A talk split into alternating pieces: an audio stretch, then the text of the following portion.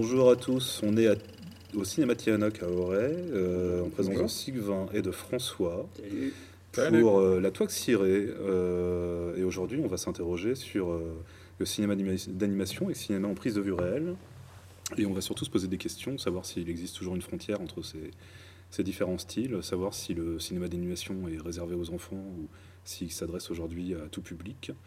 Et puis on va aussi parler du, du mélange des genres et, euh, et des, des fois qui sont de plus en plus nombreuses où le cinéma d'animation euh, rencontre euh, le cinéma en prise de vue réelle. Donc là, on est parti pour 3 heures. On si est parti pour bien 3 heures, Thèse, 3 heures anti- Ou alors un quart Thèse, antithèse, synthèse, prothèse, Voilà. c'est ça Et, ben, oui, très bien. Oui, oui, bah voilà, comme on faisait des rédactions, euh, on va faire un truc comme ça. Enfin, peut-être pas comme ça. On se la joue scolaire Ah non, ça euh, joue pas peux scolaire parce que. faire un petit dessin, là, euh. Euh, Non, mais on peut peut-être commencer. Moi, je, je me posais la réflexion. Enfin, je me posais la réflexion. C'est pas français, ça Non, c'est pas français. Je me posais la question en venant tout à l'heure. Ou tu te fais Et, des euh, réflexions où je me faisais la réflexion en me posant des questions, tu vois. Et pourtant, j'étais au volant. Et euh, je me disais, euh, euh, je, me, je me souvenais en fait que le premier film dont j'ai, en tout cas, dont j'ai le souvenir au cinéma, je crois que c'est le premier film que j'ai vu au cinéma, c'était Roger Rabbit. Hmm. Qui veut la peau de Roger ah, Rabbit l'habit qui est quand Roger. même, qui est quand même, euh, tu vois, le, justement, euh, en parlant de, c'est une très bonne synthèse de, de- du sujet qu'on aborde aujourd'hui, dans le sens où là, pour le coup, on mélange prise de vue réelle et, euh, et cinéma d'animation, Ouais. et euh, de manière euh, bah, qui était en tout cas pour l'époque, je sais plus, c'est un film, ça va être un film des années 80, quoi, 88, ouais. 88, euh, qui était vraiment super, quoi. Mais j'ai pas le, j'ai pas forcément le souvenir d'autres, euh, d'autres films du genre précédemment. Je sais pas si vous, vous avez Hmm. cette. euh, cette Ah si, connaissance-là. t'avais eu quand même euh, Peter Elliot et le dragon, t'avais eu Mary Poppins. Ah voilà, c'est vrai, il y a tout ça. Ouais. T'avais eu des éléments quand même d'animation, des tentatives, et puis alors ça c'était animation en dessin traditionnel, on va dire, Mm. c'est-à-dire avec le pinceau. Mais tu avais aussi les, toute l'époque de Ray Harryhausen avec euh, euh, zut, pardon, Simbad, Oui, euh, euh, comment, le choc des titans. Euh, Oui, Jason les- et les Argonautes, ouais, où là l'animation, les int- l'intégration du- de l'animation, c'était de la stop motion, c'est-à-dire de l'image par image. Mais c'était le même principe de procéder euh, sur euh, l'intégration d'images animées sur, des, sur une image en, en prise de vue réelle. Quoi. C'est vrai, mais c'est vrai que alors tu vois, moi je dans mon esprit, tu vois, je mettais pas ça, euh, Oui. je mettais pas ça comme de l'animation en fait, alors que si pourtant Ouais. c'est typiquement ça quoi. Je voyais Bah, ça plutôt en comme fait, trucage, ouais, il y a- euh, on est déjà sur un brouillage de frontières. Si on parle de stop motion, on est déjà sur un brouillage de frontières parce que quand on parle de prise de vue réelle, euh, on parle de quelque chose de, de matériel, de physique qu'on peut toucher. Ouais, quoi. ouais. Et la stop motion, bien qu'on parle d'animation, on est quand même sur un objet qu'on déplace et qui, voilà. existe. Peut-être qu'on peut définir d'ailleurs la stop motion pour Déjà. euh, nos auditeurs qui ne maîtrisent pas le sujet. Donc euh, stop motion en fait c'est donc euh, principe c'est euh, on va prendre un, objet euh, voilà on va on va le, le- photographier en lui faisant faire des, des mouvements euh, des mouvements imperceptibles. Et euh, en fait la multiplication des prises de vue vont créer l'animation en fait. On, revient vraiment au principe même du voilà du tout début du cinéma en fait quoi euh, où la pellicule était voilà euh, imprimée avec euh, avec des images qui se succédaient donc à 20 un rythme de 24 images secondes et euh, qui donnaient cette illusion de mouvement puisque l'œil en fait ce qu'on appelle la perception rétinienne l'œil n'a pas le temps persistance ouais, a pas le temps en fait de de, de, de se rendre compte que c'est des images fixes qui se succèdent et en fait voit le mouvement quoi et donc voilà, on retrouve ça effectivement dans plein de. Aujourd'hui, dans on va dire les exemples les- peut-être les plus connus, c'est les studios Hardman en fait, qui sont devenus un peu le, la figure de proue de ce style, avec des films comme euh, Chicken Run par exemple, où euh, voilà, là par Voilà, contre on utilise la pâte à modeler, Mm. mais on a exactement ce principe-là de voilà de, d'images euh, comme ça, de, de, de mouvements imprimés à la, à la pâte, euh, qui sont voilà. euh, comment dirais-je, des, des infimes mouvements et qui vont, euh, qui vont créer bah, justement ce- ce- cette notion de, voilà, de stop motion. Quoi. Illusion du mouvement, alors qui est, qui est à partir de 12 images par seconde. Ouais. Mais pour répondre aux conventions, euh, on- ils sont, en fait, c'est euh, 12 images par seconde, mais deux fois. Si bien que ça, on arrive à 24 images par seconde. Hmm. Et, euh, et ce que tu dis, en fait, euh, par rapport à la pellicule aussi, sur la prise de vue réelle, on peut déjà partir du principe que euh, le, comment, le- la prise de vue réelle, c'est une suite d'images qui, Hmm. sont, qui passent hyper vite. Donc, euh, le cinéma, par définition, c'est de l'animation, quoi. Oui. Déjà. Hmm. Et, euh, et par rapport à la persistance rétinienne, euh, euh, on peut déjà en fait y voir des traces dès le paléolithique avec le tomatrope. Vous savez ce que c'est que le tomatrope Ouais, donc tu vas nous expliquer. En fait, c'est, euh, ça a 15 000 ans comme petite invention. C'est un jouet. En fait, on a tous euh, ce- cette. D'ailleurs, dans un film, je crois, de Tim Burton, d'ailleurs, je crois. Je me demande si c'est pas euh, Sleepy Hollow ou Charlie à chocoterie, je sais pas, mais en tout cas, le gosse, il joue avec euh, une espèce de petite pièce reliée par deux fils, et en faisant tourner cette pièce rapidement, Mm. donc d'un sur une face, il y a une cage, sur l'autre face, il y a un oiseau, et en faisant tourner cette, cette petite euh, pièce rapidement, ben, en fait, on a l'impression que le petit oiseau est dans la cage et tout ça. Mm. Donc déjà, il y a 15 000 ans, on était déjà dans un délire, dans un désir de vouloir animer une image. Mais Mm. alors c'était un jouet pour les enfants. C'était il y a 15 000 ans, et je pense que tu vois, par rapport à la question que tu posais, est-ce que c'est réservé, l'animation est réservée pour les enfants Euh, Je pense qu'il y a quelque chose d'anthropologique là-dedans, où euh, le fait que ce soit un jouet, euh, que ce soit un dessin, il y a quelque chose qui est resté comme ça, euh, de l'ordre du, ludique euh, et puis de la, ré- de- du, du truc réservé aux enfants. Comme quoi projeter une idée par l'imaginaire, c'est-à-dire via le dessin, Ce serait, pour- ce serait plus ce pour sera un truc de gosse. Après, Mhm. quand on grandit, on se crée des contraintes d'adultes. Euh, on, on veut tout rationaliser, si bien que bah, voir, voir euh, quelque chose euh, qui est proprement issu de l'imaginaire, donc via le dessin animé, on le range automatiquement dans la case. Alors qu'en fait, euh, c'est la porte ouverte pour la métaphore, pour la symbolique, pour justement ce que tu peux pas créer, pour dire des choses encore plus profondes. Quoi. Donc, à la question est-ce que c'est réservé pour les enfants? Moi, je dis non. Mais Moi, par oui, contre, c'est une idée reçue avec gavé d'a priori Mm. Qui, ouais, qui, qui serait bon de, au bout d'un moment de, de voir percer. Alors, il y a des tentatives. Il y a des tentatives, je pensais. à- Carrément des Je tentatives. pensais euh, par exemple au film Kick Bill où tu as toute une partie qui est animée, euh, c'est dans le premier Ouais, volume, ouais. sur l'histoire du personnage. Oren Ishii. Exactement. Mm. Donc euh, où là tu te dis est-ce que c'est un hommage au peut-être un hommage au manga ou, Ouais. ou à l'animation, enfin voilà au cinéma d'animation japonais, mais c'est aussi pour moi je- j'ai eu le sentiment que pendant longtemps l'animation, surtout euh, je pense aux films qui étaient plutôt réservés à un public euh, adolescent ou adulte, c'était peut-être aussi un moyen de, de réaliser des, des choses qui n'étaient pas réalisables en prise de vue réelle pour des questions techniques, quoi, Mm. tu vois, je pense. Enfin, après moi les références de- d'animation euh, à ce niveau-là, c'est euh, ça sera plutôt, euh, plutôt du cinéma japonais, mais euh, qui parfois est tiré de manga, donc ça de manga Mm. papier, donc ça s'explique que ce soit animé. Mais pour le coup, il y a aussi des œuvres originales qui sont euh, qui ont, qui ont toujours été prévues pour être du cinéma d'animation et qui n'ont jamais été prévues pour être filmées. Et, d'habitude- et en plus, généralement, quand on voit qu'il y a une transformation de, de films d'animation euh, du cinéma filmé, comme euh, ça a été la mode dernièrement avec Disney, c'est pas forcément une, euh, enfin à mon sens en tout cas, une grande réussite, quoi.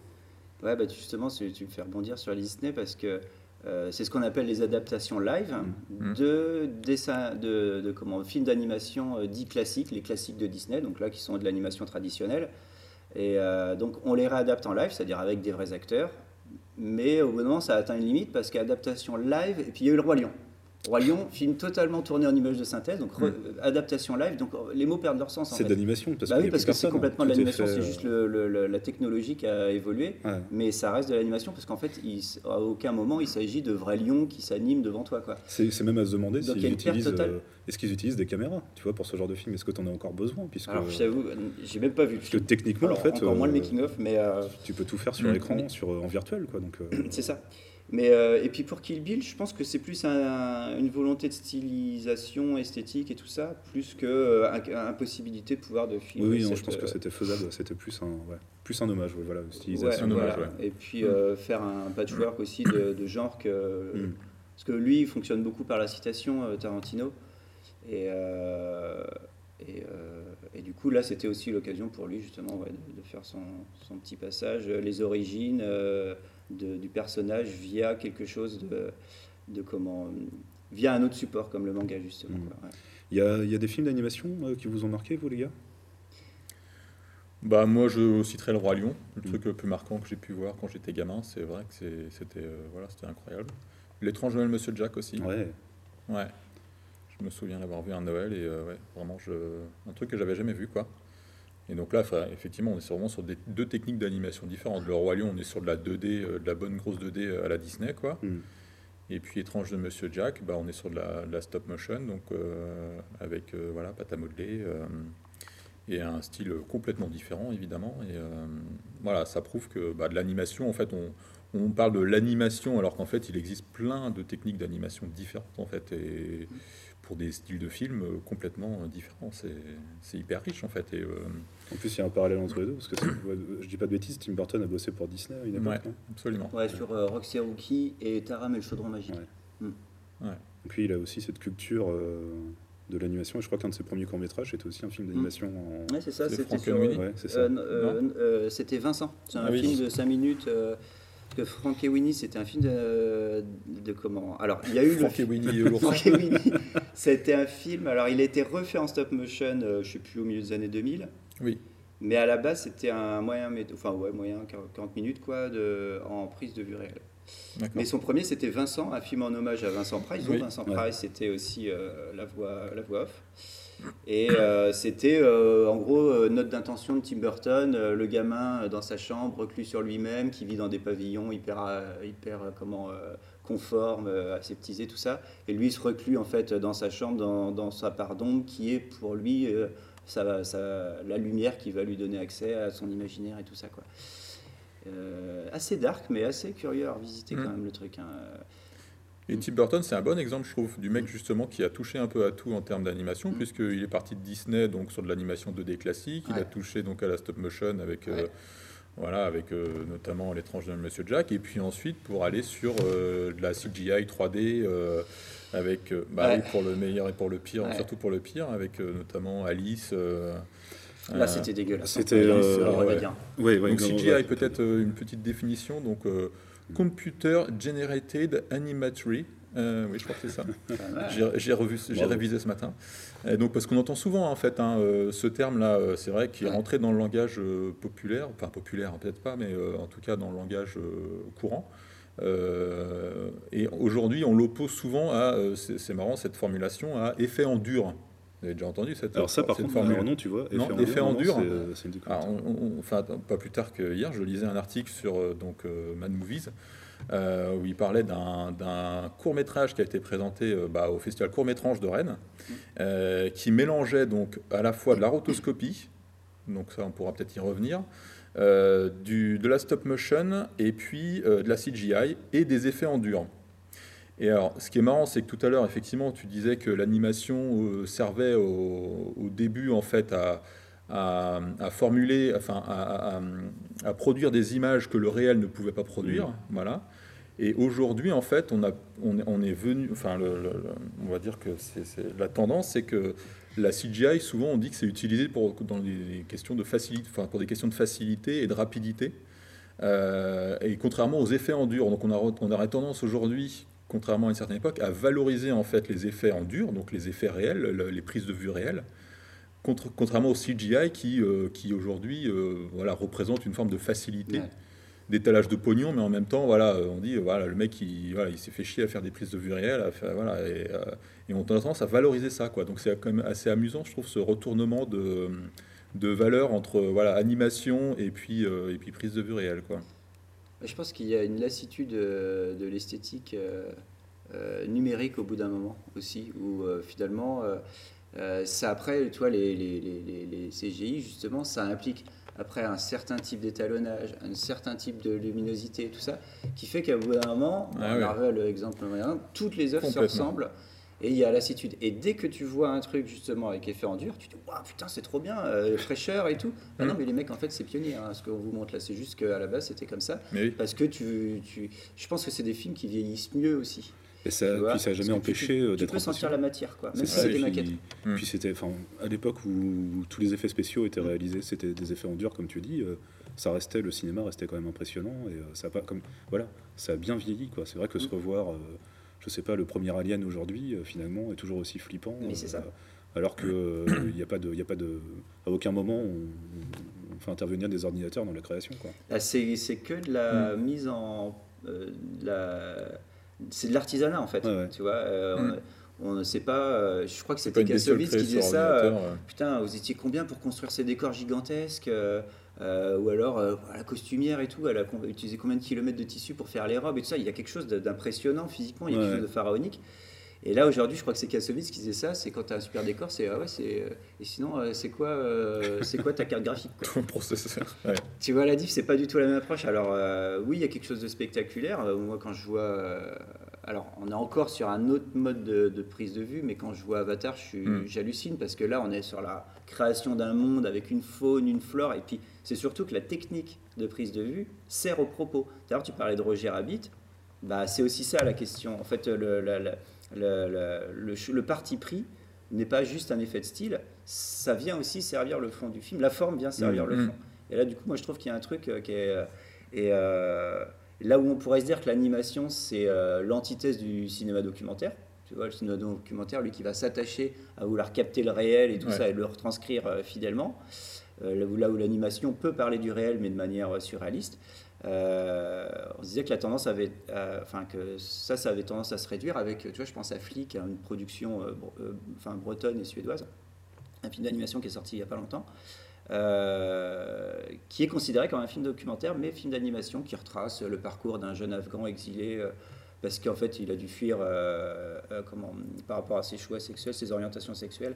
Il a dû fuir son pays parce que c'était mal vu là-bas. Et, sur fond de, toile, de toile politique, donc où, on vient ramener des éléments documentaires dans de l'animation. Et euh, toi, je pense aussi au tombeau des Lucioles. Oui, Tu vois, moi, c'est un truc, euh, j'oublie en fait complètement que j'ai à faire un film d'animation vraiment tant l'émotion me prend, tant le, le- la trame historique est respectée, tant l'identification est hyper forte via ces deux gamins-là. c'est euh, ouais, ouais. Bah, ça reste avant tout un film. Hein. Dans le film d'animation, il y a film, c'est Voilà. C'est vrai qu'on a tendance à faire la distinction, même dans les cérémonies. On va voir euh, le César du meilleur film, le César du meilleur film d'animation ou Oscar. Ouais. Euh, et en fait, on fait la distinction alors que ça reste des films. Ça reste des films. euh, Et, je voulais rebondir sur Avatar. Je pense que c'est un bon exemple de, de- voilà. euh, alors, comment on le définirait Avatar? Parce que euh, est-ce que c'est Ah, Là, les prises de vue, donc on a, on a de vrais acteurs, pour qu'on remette Voilà. les choses dans leur contexte, on a Mm. de vrais acteurs, mais qui vont porter des systèmes de motion capture, c'est ça Voilà. Ouais, des Et petits, des, des petits capteurs sur le corps. C'est ça, voilà. Euh, En gros, c'est de la rotoscopie moderne, quoi, ouais, finalement. la fait. rotoscopie serait l'ancêtre de, Ouais, de ce genre de, ouais. de choses, quoi. Ouais. Parce que là, on n'a pas défini la rotoscopie, alors vous avez peut-être euh, une définition. Ouais, la rotoscopie, alors euh, je suis sans être pro, mais euh, c'est en fait euh, des prises de vue réelles sur lesquelles on va redessiner les contours, Ouais. on va récupérer les contours et après on va les, euh, on, on va leur donner une couleur. C'est ça. ouais. Et ça, ça a été utilisé déjà dès Blanche Neige. Tu vois, c'est un truc. Et euh, et euh, ces utilisations les plus radicales aujourd'hui, euh, on peut penser à l'adaptation du roman de Philippe Cadic, La substance mort. euh, comment, Le Scanner euh, Darkly. voilà. Et, de Richard Exactement. Et il y avait aussi une première version du Seigneur des Anneaux, non Euh, Euh, oui, exact. Mais il y en a eu plein. Il y en a eu plein. hein. C'est une technique Ouais. hyper utilisée. Et, euh, et donc ça veut dire que l'effet, le rendu euh, paraît en fait être de, de l'animation, mais c'est sur la base de prise de vue réelle. prise de vue Et réelle. donc en fait, la motion capture, bah, c'est ça, c'est le même principe. Avec peut-être un peu plus de précision, surtout je pensais au jeu, peut-être des acteurs. Exactement. euh, Les de fou. C'est ce qu'on euh, appelle du coup la performance capture. Performance C'est-à-dire que capture, d'accord. Performance capture fait partie de la motion capture, mais euh, effectivement, on va aller sur, plutôt sur le détail des expressions du visage. Donc là, on est sur un degré de précision qui est voilà, qui, qui, bah, qui imite le réel, quoi. Vraiment, qui imite les ex- expressions humaines, quoi. c'est c'est même plus qu'imiter, c'est qui Qui retranscrit re- vraiment. reproduit, ouais. Parce Mm. que euh, c'est la prestation que tu vois, en fait, c'est précisément celle, euh, celle qu'il y a eu. Quoi. Les, les, comment, les mimiques, les, euh, les jeux, le jeu, de- les regards, tout ça, c'est précisément Et d'ailleurs, sur Avatar, tu, tu- enfin, voilà, tu reconnais bien les acteurs derrière les Ah oui, avatars, quoi. Alors que, alors que Gollum, euh, tu reconnais pas forcément l'acteur, tu vois. Oui. On peut saluer son jeu, mais euh, on va pas le reconnaître Ouais. physiquement. quoi. Et dans la planète des singes, c'est pareil. Je, je l'ai Non, dans non King. Kong, tu le reconnais pas, et dans le Capitaine Haddock de Tintin, C'est le vrai. Donc on va, on va le nommer euh, parce que c'est un peu le Mister Mocap. Donc Ouais. Mocap c'est pour motion capture, donc c'est Andy Serkis Mm. Qu'on voilà qui, qui, est- qui interprète donc Gollum, euh, voilà tous ces acteurs, euh, qui commence, César, à, la planète des singes. qui commence à apparaître avec son vrai visage de plus en plus. Absolument, on a pu le voir notamment dans Black Panther, euh, il joue le rôle d'un bad guy, et puis il est réalisateur aussi. Oui, il a fait Mowgli. Il a fait Mowgli, ouais. Ouais, exact, pas passé au ciné, mais euh, sur quelle plateforme je sais plus, mais Sur Netflix. Netflix, ouais. Mm. Et donc, donc voilà, on a atteint un degré aujourd'hui de réalisme en termes de motion capture Mm. qui, est, qui est saisissant. Quoi. Donc le premier, euh, c'était, euh, alors en fait, le, comment, on va dire l'inventeur de cette technologie-là. Et là, c'est excellent. Moi, j'adore parce que tout se recoupe. Tu parlais de Roger Rabbit, Oui. bah, réalisé par Robert Zemeckis. Euh, comment Robert Zemeckis, qui est pour moi un des artisans, un cinéphile, un cinéaste artisan Mm. euh, qui, qui va mettre au point la technologie pour servir son film. Qui, contrairement à ce qui se fait beaucoup à l'inverse, oh, il y a une technologie, super, je vais faire un film. Mm. Lui, comme James Cameron, ils vont soit attendre que la technologie existe, soit ils vont carrément la mettre au point pour réaliser leur film. Et euh, donc Robert Zemeckis, qui était hyper en avance par rapport à ça, donc dès Roger Rabbit, euh, a lancé ce principe de la motion capture avec son premier film en 2004, si je dis pas de bêtises. Je crois que c'était 2004, euh, le Pôle Express. Mm. Oui. Où justement, film de Noël. Alors euh, là, on, on était sur. Alors, il a fait une trilogie. Sa trilogie motion capture. Il avait fait euh, donc le Pôle Express, suivi de la légende de Beowulf Oui. et euh, du Noël de Scrooge. Soupir. Alors, Ça, je c'est- parle pas du film de Christophe Lambert, attention. hein. Oui, oui, non, non, mais euh, On est bien d'accord. on est bien d'accord. Euh, c'est vrai bien, que c'est vrai Christophe Lambert avait fait ouais, la légende de Beowulf. Ouais, ouais. Mais là, Euh, voilà, on en parlait en off. C'est vrai qu'on est au début, en fait, et il y a, vu que la technologie n'est pas encore totalement au point, il y a un espèce de mélange, en fait, entre de l'animation et du, ré- du réalisme euh, qui crée, en fait, une, un- une impression vraiment un peu dérangeante. C'est dérangeant, c'est malaisant. C'est malaisant parce On a que- l'impression que, ils Ouais. ont- que Tom Hanks a été passé au savon euh, pendant deux heures. Ouais, et puis dans le regard, il y a quelque chose de figé qui, Ouais. qui est. Dans le regard, tu sais, on dirait les vieux livres de Noël des, des, tu sais, des années 50, c'est les livres en 3D avec les vieilles iconographies de Noël et tout. Il y a un truc, euh, il y a un, truc un, peu, un peu dégueu. Mais, mais par contre, on n'a jamais vu euh, des tels mouvements de caméra. On n'a jamais vu. euh, il y a des trucs qu'on n'a jamais vu dans ce film-là. Mm. Et, euh, et donc, euh, Donc voilà. je voulais parler de la vallée de l'étrange. Ah, voilà, la, vallée- la fameuse vallée de l'étrange. Donc voilà, c'est ce phénomène où à un moment donné, euh, bah, le, le degré de réalisme, bah, c'est ce qu'on retrouve aujourd'hui dans la robotique en fait. Quand on voit euh, des, des, euh, des robots euh, voilà, très ressemblants avec l'humain, mais en même temps où on perçoit que c'est pas des voilà, c'est pour de faux quoi.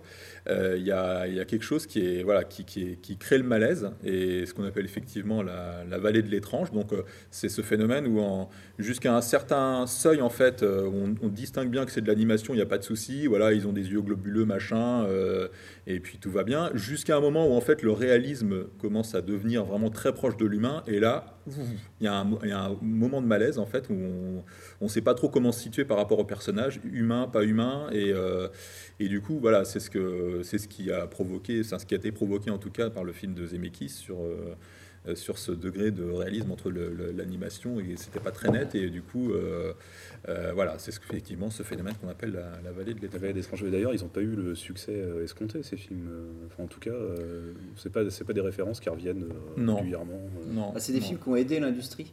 Hmm. Mais, euh, je, mais je suis pas sûr que c'est des films qui, qui ont. Les trois, hein, Beowulf et Mm, Scrooge, c'est non. pas des films qui ont, qui ont fonctionné. Par contre, euh, quand je dis ça a aidé l'industrie, euh, des mecs comme Peter Jackson, des mecs comme Spielberg, ils ont vu qu'il y avait quelque chose qui se passait à ce niveau-là. Et donc, euh, ils ont chacun bricolé dans leur coin. Et, et le, le, le, comment, le- la figure qui a vraiment propulsé, démocratisé et, et qui a montré les possibilités euh, de comment de la motion capture, c'est le personnage de Gollum, Mm. Ouais. euh, avec dans les deux tours où voilà, on voit quelque chose où, euh, où là on n'est plus dans la vallée de l'étrange. On sait qu'on est du côté euh, de, de comment de Ouais, parce que c'est une créature fantaisiste aussi. Voilà, du c'est coup, on- il n'y a, pas de proc- tranché, il y quoi. a pas de proc- processus d'identification au personnage. On se dit pas, Oui. euh, voilà, on a conscience que c'est un personnage fantastique Ouais. et euh, il a une apparence enfin, loin, très lointaine humaine, quoi. Euh, Enfin, on peut difficilement considérer que c'est encore un humain. C'est pas, ouais, pas, pas choquant dans ce sens-là, parce que c'est, Mm. comme tu dis, c'est un personnage fantastique qui n'existe pas, qui est, euh, qui est défini sur d'autres critères, mais, mais justement, moi, ça me fait penser que euh, de plus en plus, on va peut-être voir cette technique utilisée euh, avec des acteurs qui vont peut-être imiter euh, en motion capture, en performance capture, des acteurs décédés, par exemple. Et là, je pense, euh, par exemple, au dernier, un des derniers films de, de, de l'é- de l'univers Star Wars, qui est Rogue One, où on voyait, j'ai oublié son Peter nom, Cushing. Peter Cushing, Ouais. donc qui est décédé, qu'on- voyait à l'écran, Ouais. ainsi que l'apparition aussi de, de Carrie Fisher. de Carrie aussi. Fisher aussi. Ils vont le faire avec Bruce Willis. Et ils vont le faire avec, Bru- avec Bruce Willis, qui, Qui a cédé les droits de a cédé les droits de son image. ouais. Donc ça, c'est des, des types qui potentiellement, enfin Bruce Willis en tout cas, s'il a cédé Ouais. ses droits, peut-être que dans, dans 100 ans, on fera encore des films avec lui, parce que C'est ça C'est un peu, Euh. euh, je sais pas. Est-ce que, euh, enfin, Die Hard 42. Die Hard Mais là, 42. du coup, on est sur un autre sujet, c'est-à-dire que là, on, c'est l'utilisation de l'image d'un acteur qui est recréé numériquement. D'ailleurs, c'est quelque chose qu'on retrouve très, qui est bien traité dans un film d'animation d'Harry Folman, Le Congrès, je Le crois, congrès. ouais, ouais. et euh, où c'est vraiment le sujet du film. Et, euh, et c'est vrai que ça, ça pose quand même plein de questions, parce que la question du droit à l'image derrière, est-ce que l'acteur, il, il est d'accord, euh, enfin, il, il peut pas donner son accord pour dire, bah, moi, je suis d'accord pour jouer dans tel ou tel film. Il y a d'ailleurs un acteur qui a, qui a refusé ça, c'est euh, Robin Williams, qui a Mm. clairement indiqué sur son testament qu'il voulait pas qu'on utilise son image derrière lui, quoi. Mais c'est vrai que oui, ça pose quand même question sur, euh, bah voilà, euh, qu'est-ce qu'on peut, qu'est-ce qu'on va faire de ce, de ce- Est-ce qu'on aura, on peut, on peut élargir euh, la, question en disant demain, euh, potentiellement, est-ce qu'on aura encore besoin d'acteurs en dur, Ouais, ouais. entre- avec des gros guillemets Oh, Des dans le vrais porno- acteurs Dans le porno, tu auras toujours besoin. Parce que concrètement, voilà, euh, il suffit de numériser les, les acteurs d'aujourd'hui et puis on peut, le- on peut les faire faire euh, tourner. Oui, des- et puis même films créer des, pourquoi quoi. pas créer des acteurs de A à Z. Euh, Tu parlais euh, tout à l'heure, on parlait euh, avant l'enregistrement des films Final Fantasy. Ouais, là, on est carrément dans la vallée de l'étrange aussi. quoi. Ah ouais. C'est des films qui se sont plantés un peu à cause de ça. Quoi. Alors que techniquement, à l'époque, c'était bluffant. Techniquement, c'était bluffant, Ouais, je suis d'accord, mais moi, c'est vrai que j'en avais vu un, et, euh, et comme tu dis, il y, a un- il y a un truc, euh, oui, on a un sentiment étrange tout le long du, du film, où ces personnages qui sont à la fois euh, et très réalistes, et trop beaux, et trop lisses pour Mm. exister. Mm. Et c'est vrai que je pense que, enfin, en tout cas, Après, le film avait, avait d'autres problèmes. C'est que, si tu veux, il y a, hum, on, on part d'un univers euh, jeu vidéo. Moi, Mhm. je m'é- je- je- je m'éloigne un petit peu, mais on part d'un univers jeu vidéo. Euh, donc, euh, le jeu vidéo, par définition, on peut s'étaler un petit peu comme sur le mode d'une série. On peut s'étaler un petit peu à, à avoir un, un mode de storytelling qui, qui- qui se diffuse sur plusieurs heures. Et là, on essaye en fait de reprendre cet esprit-là et de le condenser. Donc, forcément, ça donne des scénarios en plus un peu boiteux, assez incompréhensibles, Mhm. qui seront accessibles à la rigueur pour les fans, mais pour les néophytes, impossible. Là, on était sur une nouvelle histoire. Enfin, il y avait plein de soucis, quoi. Euh, et par rapport, euh, excuse-moi, je reviens, donc je referme la parenthèse sur euh, l'échec potentiel, enfin, qui n'est pas que lié à sa technique pour Final Fantasy. Mais comment Moi, j'ai un exemple de de-aging qui est celui de Brandon Lee avec The Crow, où il s'est fait buter en fait pendant une scène de- Ah oui. pendant le tournage. Donc là, on est en 93, et en fait, son visage, il est, il est, il est refait aussi numériquement. Enfin, numériquement, je sais même pas si on pouvait parler de numérique euh, en 93, mais euh, en tout cas, il a été recréé euh, par ordinateur Alors, son le- visage. J'ai jamais vu le truc. J'ai jamais grillé. Il y a- à aucun moment dans le film, tu dis ah ouais, c'est là, c'est précisément à ce moment-là où il sait faire faire la tronche. ah, tu me surprends, parce que je pensais qu'en fait, ils avaient fini le film avec euh, ils ont dû, l'acteur euh, français, qui, et que tout était question de maquillage et de ressemblance. Et... Euh, ben, à vérifier, mais en fait, en tout- euh, quand bien même il y avait déjà ce souci éthique de vouloir euh, tu vois, faire un film avec la tronche d'un mec, que ce soit à la rigueur du maquillage ou euh, numérique ou réel, tu vois. Parce qu'on peut aussi parler de Bruce Lee dans ces cas-là. euh, On peut parler de Bruce Lee, on peut parler, euh, et puis ou alors, tu sais, on peut même se poser la question sur le maquillage numérique, tu vois, quand tu Mm. penses à merde, euh, le mec avec son double menton numérique, euh, Gary Oldman qui fait Churchill, Oui, Ah oui. qui a un double menton numérique, c'est du, euh, c'est du CGI qu'il a sur la tronche, donc donc, au bout d'un moment, on peut aussi se poser la question de vouloir recréer les, les traits ou enfin euh, euh, remplacer une tec- les techniques de maquillage traditionnelles par des techniques. C'est le- pas Christian Bell qui aurait fait ça, je peux te dire. Lui, Bah non, Christian, là, il on aurait. l'opposé. Ouais. ouais. petite pensée Ah, pour la moustache de Henry Cavill dans, dans Justice ça, dans League. Superman. Ouais. Donc euh, après, euh, il ne s'agit pas de diaboliser la technique ou pas. Moi, je trouve que dans Avatar, euh, c'est merveilleux. Je trouve que dans Tintin, c'est extraordinaire aussi. Euh, et où là, justement, on s'est affranchi en fait de, de, de ce, de ce sentiment de malaise qui pouvait être provoqué, notamment dans le regard des personnages. Et donc, on a affaire à des... Parce que si tu veux, tu n'as pas vraiment une caméra qui va venir fixer... alors, si on revient sur la motion capture, pardon.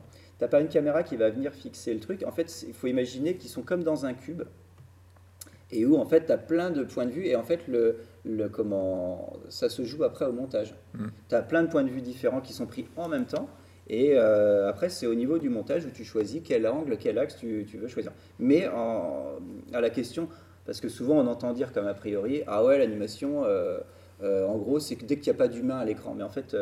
alors d'une, il y en a de moins en moins, et sur la motion capture, c'est pas vrai du tout, parce que les, les expressions faciales, c'est ça, mais aussi les mouvements. Ils jouent avec, euh, ils- enfin, leur jeu se fait avec des vrais accessoires, des vrais, euh, du vrai mobilier. C'est juste que euh, après, bah, c'est donc, je dirais même ça, ça décuple les possibilités d'acteurs et de jeu, parce qu'en fait, tu peux carrément t'affranchir. Tu- de, ta condition d'humain. Tu peux être un singe, tu peux être, euh, tu peux être un clébard, tu peux être ce que tu veux. Quoi. Donc en termes de jeu, au contraire, ça décuple, ça révolutionne le jeu d'acteur. Et, euh, et donc des mecs comme Andy Serkis, euh, ils en ont fait... bah, voilà, ils sont pionniers et ils en ont fait leur spécialité. Mais je pense que de plus en plus, on va avoir des, acteurs dédiés à ce, presque à ce mode de prise de vue, mode de captation. Et moi, je trouve, ça, je trouve ça assez cool à partir du moment où on, est, on nous propose un imaginaire dans lequel on s'immerge, on nous raconte des histoires qui valent le coup comme Avatar. Euh, Ah, je suis pas d'accord avec toi sur l'histoire qui vaut le coup pour Avatar. pour Avatar, mais ouais. ah, tu fais partie de ceux qui pensent que c'est Pocahontas chez. C'est- mais je fais, bah alors j'aurais pas formulé ça comme ça, mais euh, ouais, je trouvais que le premier c'est une belle performance euh, technique, Ouais. Euh, qu'il est très beau. Ça, je, je vous l'accorde, on en prend euh, plein les vues, mais euh, c'est vrai qu'après, euh, Est-ce que tu t'es ennuyé pendant Avatar franchement, ouais, Ah, franchement, je me suis ennuyé. D'accord, Je me suis ennuyé, j'ai trouvé ça très long. d'accord. Est-ce que tu euh, viens d'avoir le 2 le 14 décembre? Euh, bah écoute, je me pose encore beaucoup de questions. J'ai vu la bande-annonce euh, récemment. Et euh, je me dis, euh, oui, je vais, par curiosité, je vais quand même venir, venir Hmm, voir. bah ouais. En plus, je, suis, euh, je pense que la technique, en plus, a encore évolué. Je fais confiance à James Cameron pour avoir fait encore évoluer la technique euh, depuis euh, le Ah bah depuis 2009, ouais, il a, Donc, il a poussé un peu euh, plus. j'imagine que ce sera encore plus beau. Après, j'espère que son scénar sera un petit peu moins euh, banal, j'ai envie de dire. Après, je. Il faut pas je me- confondre le, le, le, le- le- comment, le simplisme et la simplicité en fait. Et ar- arriver à ce niveau de simplicité, c'est très complexe. Tu vois De niveau de transparence, de dérouler des choses, de- d'évidence, en fait, c'est. euh, Il y a 7 ans d'écriture pour le 3. Ah oui Ouais. Ok. Donc Pour si tu 3, trouves ça simpliste, 3, c'est que pour- peut-être pour le 3, pour le 2, Pour le 2, Ouais, 7 ans ouais. d'écriture. Donc s'il y a, je pense qu'il y a un peu plus, c'est un peu plus que. En fait, je me méfie parce que j'ai aussi vu de lui, euh, et je suis un grand fan du, du manga, donc, euh, qui avait déjà été euh, fait en film d'animation, euh, Alita Alita, qui, euh, enfin, Ouais, voilà, que Gun. moi j'appelle Gun. Gun, ouais. Et en fait, euh, pareil que j'ai trouvé euh, très beau, performant, Mm. etc. Mais euh, ce qui me fait peur, et ça me fait un petit peu rejoindre le scénario du premier Avatar, si tu veux, euh, c'est que c'est euh, bah, c'est très lisse, quoi. Ça manque d'âme. Ça manque d'âme, c'est très lisse, euh, surtout pour, euh, pour une œuvre comme Gun euh, qui mérite. euh, enfin, c'est quand même à la base du cyberpunk, et, euh, Mhm. et là il y a beaucoup de cyber, mais pas trop de punk. Et, euh, et c'était même, enfin voilà, c'était très propre et trop propre. Et Ouais. C'est un peu ce qui me fait, euh, ce qui me fait un peu, ce qui me Bah, fait peur, ce quoi. qui revient souvent effectivement dans le- les critiques qui peuvent être faites autour de l'animation, c'est cette- ce phénomène de propreté, de, Ouais. Mhm. c'est lisse quoi, Le ça peut être lisse, ouais. ouais. Mm. Euh, ça manque, euh, ça peut manquer de chair effectivement, Ouais, bah, ouais. c'est le cas de le dire. hein, si ça manque d'acteurs euh, derrière, euh, ça donc- manque de chair. Et puis, euh, et puis en fait, euh, je sais pas, moi ce qui m'avait peut-être pas plu, c'était peut-être le côté aussi, euh, peut-être un peu, euh, enfin voilà, tout public, euh, alors qu'il y a quand même une notion de. Hmm. Enfin voilà, on parle quand même de, de territoire, de guerre, euh, de combat. euh. Bah, après derrière il y a une logique de business qui, consiste a- à dire voilà, il voilà, ça, faut que ça, il faut que ça rentre. il faut qu'on ait des gays, voilà, faut que ça puisse co- coller. à- Ce que je comprends, parce que c'est un un, public, euh, gros et, investissement et, euh, ça reste une entreprise qui fait vivre des milliers de personnes. Et, Hmm. et voilà, mais euh, c'est vrai que là-dessus, voilà, le premier m'avait un peu déçu, donc je suis curieux de voir ce que va donner le second. Puis je suis pas du tout fan, moi, je sais pas pour vous, mais moi je suis pas fan de la 3D au cinéma.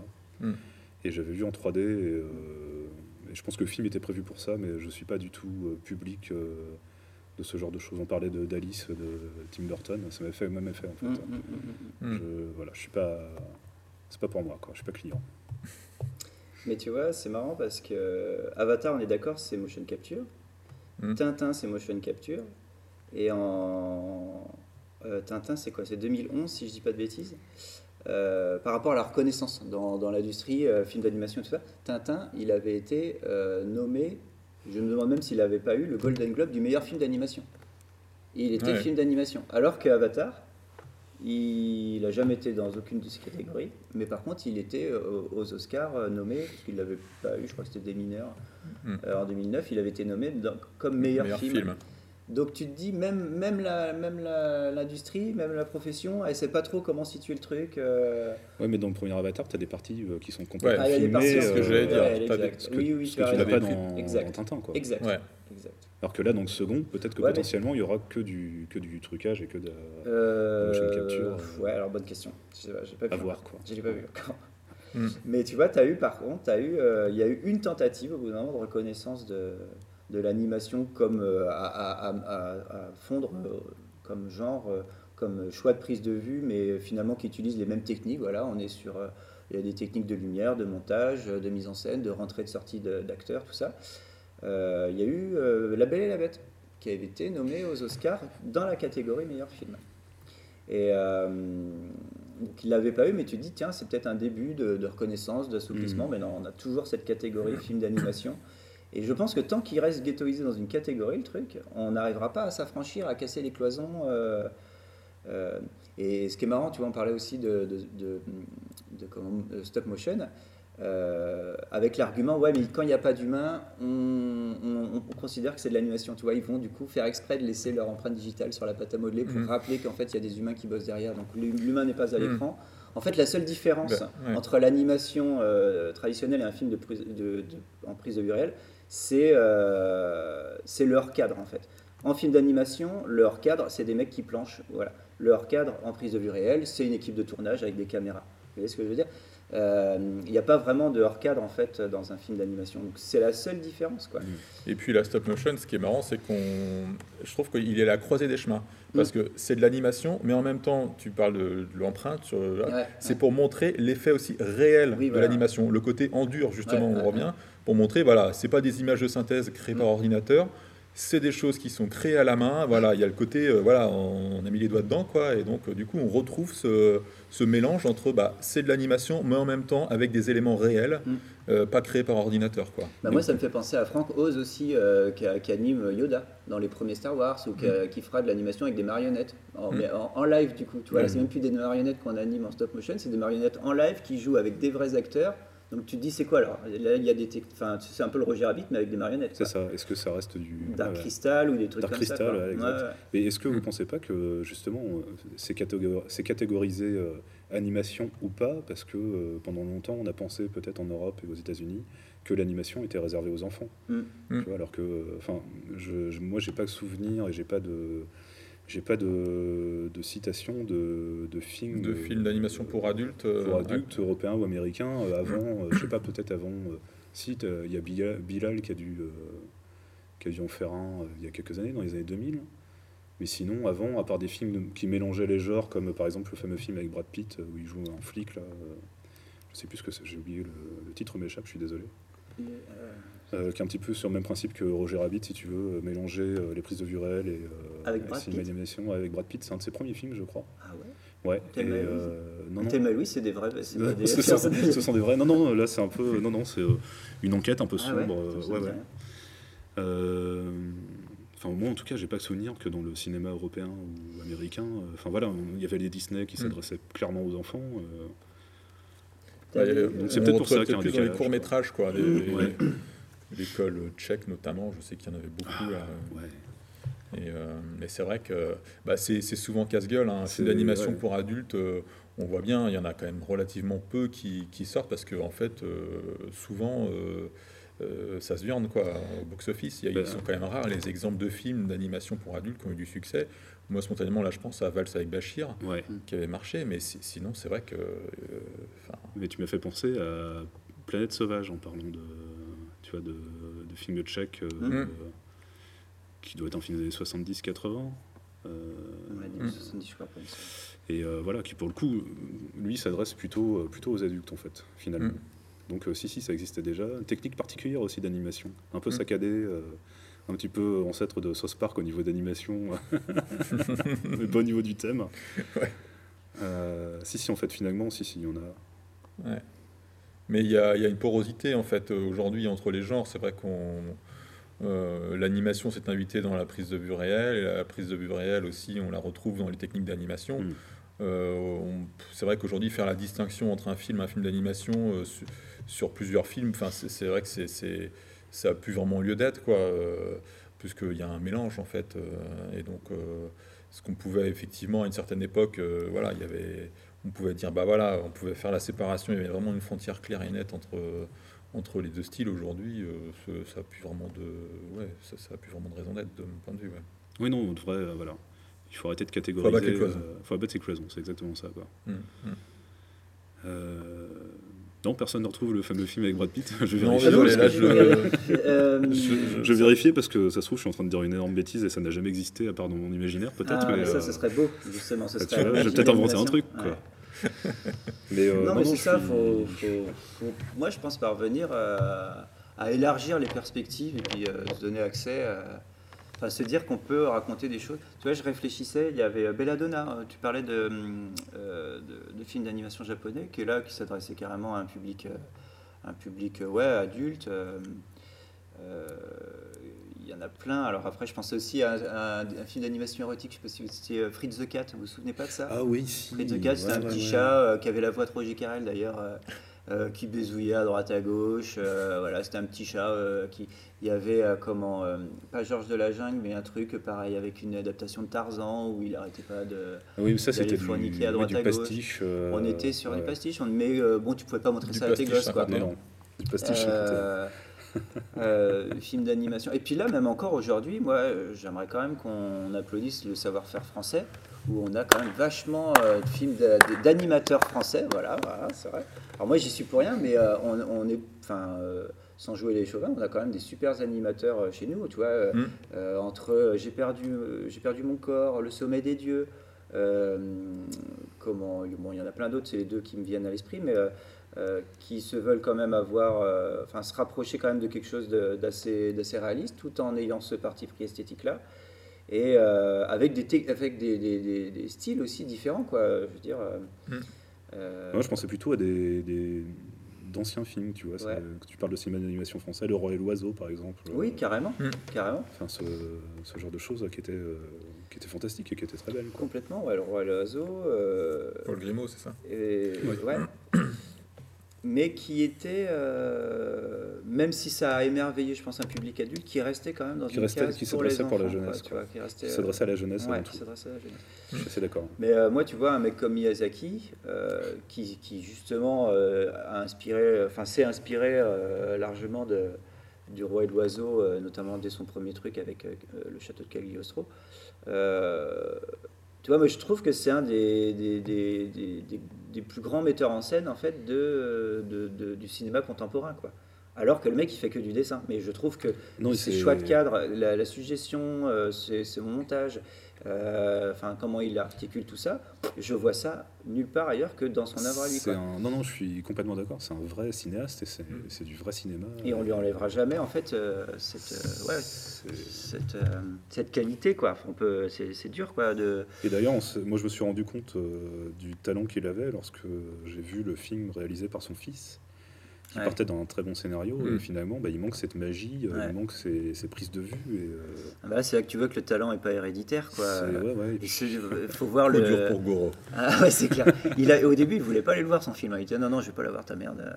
Il disait bah si quand même, euh, sa femme elle est arrivée, va le voir quand même pour ton fils. Bon, il est arrivé, il a regardé le truc. Je crois qu'il s'est barré en plein milieu. C'est de la merde. Ah oui, c'est vrai. ouais, d'accord. Voilà, tout à l'heure, je parlais de Cool World avec Brad Pitt. Cool World. Ok, son d'accord. Cool World, d'accord. Deuxième ou troisième long métrage. Ouais, eh ben, les incrustations que tu nous montres, c'est pas. c'est pas terrible. Vous irez voir, euh, chers auditeurs et auditrices. Cool World. Enfin voilà, je pense que. C'est la- la, c'est la Rocco de Pierrot. Euh, cool World, Cool World, c'est 1992, Ah bah tu vois. réalisé par Ralph Bakshi. Ok. Pour qui ça parle. Eh ben euh, la même année- non c'était dix ans plus tard. Il y avait, euh, on parlait de. Qui a réalisé Fritz the Cat, pour ah, le coup. tu vois. Euh, Ralphie. Le Seigneur des Anneaux aussi en rotoscopie. Hmm. Et un film de 77 que je connais pas qui s'appelle Les Sorciers de la Guerre. Et qui a l'air d'être un film d'animation aussi. Voilà. Donc en parlant, à mon avis, c'est qui s'adresse plutôt euh, euh, aux adultes pour le coup. Hum, hum. Non mais après voilà, il y a des tentatives, mais euh, après l'industrie, euh, c'est toujours pareil quoi. C'est un marché et l'industrie en fait euh, euh, vend ce que le public désire. Donc si tu veux, ils vont pas euh, se lancer à faire des films pour adultes si en fait il y a confusion quoi. Comment comment placer le produit, c'est-à-dire que à qui le film s'adresse. Mm. Donc si euh, tant qu'on est avec euh, cette, ces a priori là, film d'animation égale pour les gamins, mais que tu mets euh, Faut que tu mettes dans des cases. Hein. Faut qu'il y ait des cases. en et fait, voilà, et du coup, bah, en fait, les gens, ah, c'est un film d'animation, mais c'est pas pour les gamins, du coup, c'est pour moi. Ah, mais bah, j'avais oublié qu'on pouvait s'adresser à moi en tant qu'adulte avec un film d'animation. Bah non, Mm. non, c'est si, regarde. Et euh, vois, on peut voir au cinéma, euh, quand il y a des, des films d'animation, ce sera toujours les, à peu près le, le même euh, type de cinéphile, parce que là, du coup, tu t'adresses à un cinéphile, ce sera pas du film grand public. Hmm. Euh, et euh, c'est toujours les mêmes en fait qui viennent voir, ceux qui ont la curiosité de découvrir, enfin déjà qui ont envie qu'on leur raconte des histoires. Mm. Euh, comme dans les grottes de Lascaux, déjà il y avait ce, désir-là de, filmer des scènes de chasse, de filmer, de dessiner des scènes de chasse, avec déjà presque un, mouvement déjà qui s'opère. Hein. Euh, tu vois, c'est quand même. Enfin voilà, je reviens sur ce que je disais au début. Il y a, ça part d'un délire anthropologique à la base, qui est celui peut-être du jeu, mais aussi de la retranscription d'un imaginaire et qui, qui aujourd'hui, en fait, on cantonne à une pratique enfantine alors que finalement c'est en nous, c'est juste qu'on l'a oublié. Quoi. C'est beau ce que tu dis. C'est beau. Magnifique. Je propose de laisser 30 secondes de blanc pour euh, savourer cette phrase. Mettre un petit. Euh, il y a, peut-être quand même une, technique. Enfin, on a évoqué tout à l'heure euh, avec Miyazaki notamment, mais aujourd'hui, il y a quand même un phénomène qui a tendance à, du coup, à toucher un public adolescent, adulte. Mm. C'est les films de Japanime, en fait. Mm. Euh, on a eu des exemples récents là, de films qui ont cartonné. Il y a eu Demon Slayer, euh, euh, il y a eu bon, les One Piece dans une moindre mesure, mais enfin il y en a eu d'autres qui m'échappent. Mais et, et, du coup, on voit bien que bah, c'est des films qui s'adressent pas uniquement à un public bah, enfant. là, on va, on va plus sur le public ado, mais aussi adulte, quoi. Et donc, euh, des films qui ont eu vraiment des succès retentissants. Et je sais que, par exemple, Demon Slayer, ça, a été, ça, a mis le feu aux poudres. Ça a mis le feu aux poudres parce que ça a été le film de la, enfin, le, succès surprise de la réouverture des salles. Mm. Euh, bah, il y a maintenant, quoi, deux, un, an et demi, quelque chose comme ça.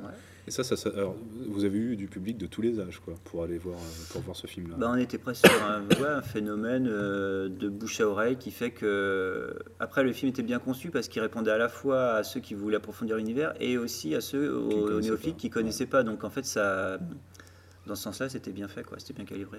C'était Jujutsu Kaisen, l'autre film. Ah oui, exact. Oui qui a eu moins de succès que Demon Slayer, mais qui avait eu quand même un beau succès. Mm, mm, mm. Et, euh, et, là, ça prouve que voilà, l'animation, elle n'est pas réservée aux enfants et que elle peut toucher un public, même sur les Pixar. Hein. C'est vrai qu'on dit euh, souvent les Pixar, bon voilà. Euh, il y, a, y a, ce, qui, ce qui fait que les adultes ils trouvent du plaisir aussi, c'est cette fameuse double lecture qui fait que sur vice versa, par exemple, un gamin va s'arrêter euh, aux trucs voilà, qui, qui, vont, qui vont lui toucher, voilà, les graphismes, etc. Mm, mm, mm. Et puis euh, l'adulte va aussi y prendre du plaisir parce que derrière, il y a, y, a, y a, autre chose. Quoi.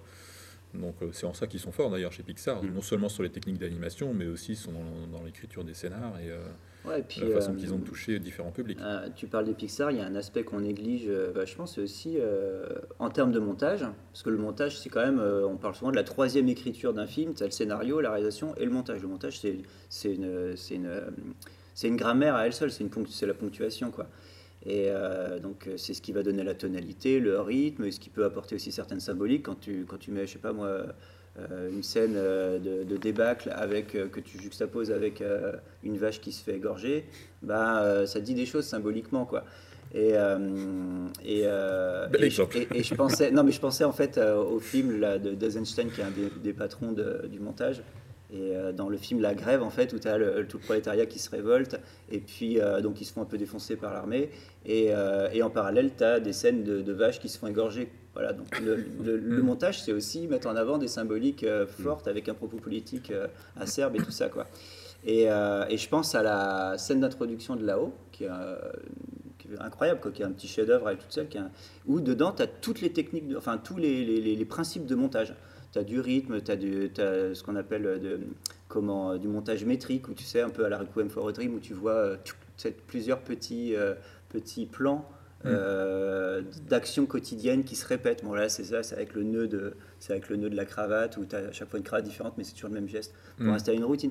Et en fait, le montage est un outil de narration qui est, je pense, davantage utilisé dans les films d'animation aujourd'hui que dans les films où euh, aujourd'hui, le, le, film de prise, de vue réelle, où aujourd'hui euh, on va privilégier le plan séquence, donc ce qui est l'anti. Euh, tu vois, dans ces cas-là, moi je vais faire un film avec que du gros plan. Et puis euh, voilà, qu'est-ce que je. Enfin, normalement, c'est un plan, une idée, tu vois. Donc quand tu fais un film qu'en plan séquence, tu as une idée dans ton film, quoi. C'est tout. Sinon, le reste, c'est du spectaculaire, du divertissement.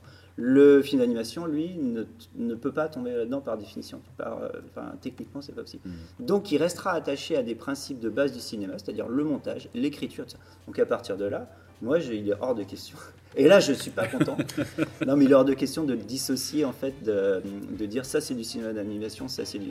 Enfin, de le dissocier du cinéma en règle générale, quoi, et d'en faire un objet à part, quoi. Moi, je propose qu'on milite. euh, Ouais, je qu'on- propose qu'on lance une On pétition. lance une pétition tout de suite. là. Voilà. Voilà, Euh, voilà. tout de suite. On va sortir les pancartes, on a du Ouais. carton là-bas, ce qu'il faut. euh, On va se coller aux autoroutes euh, de l'information. c'est ça. Ok. Euh, Ouais, pas mal. On est pas mal, là. bah, je- Je pense que c'était une belle conclusion. C'était une belle conclusion. Euh, bah, sur ce, messieurs, je vous remercie. Et puis, euh, on se dit à la prochaine. Salut Plaisir. Salut. Salut les champions.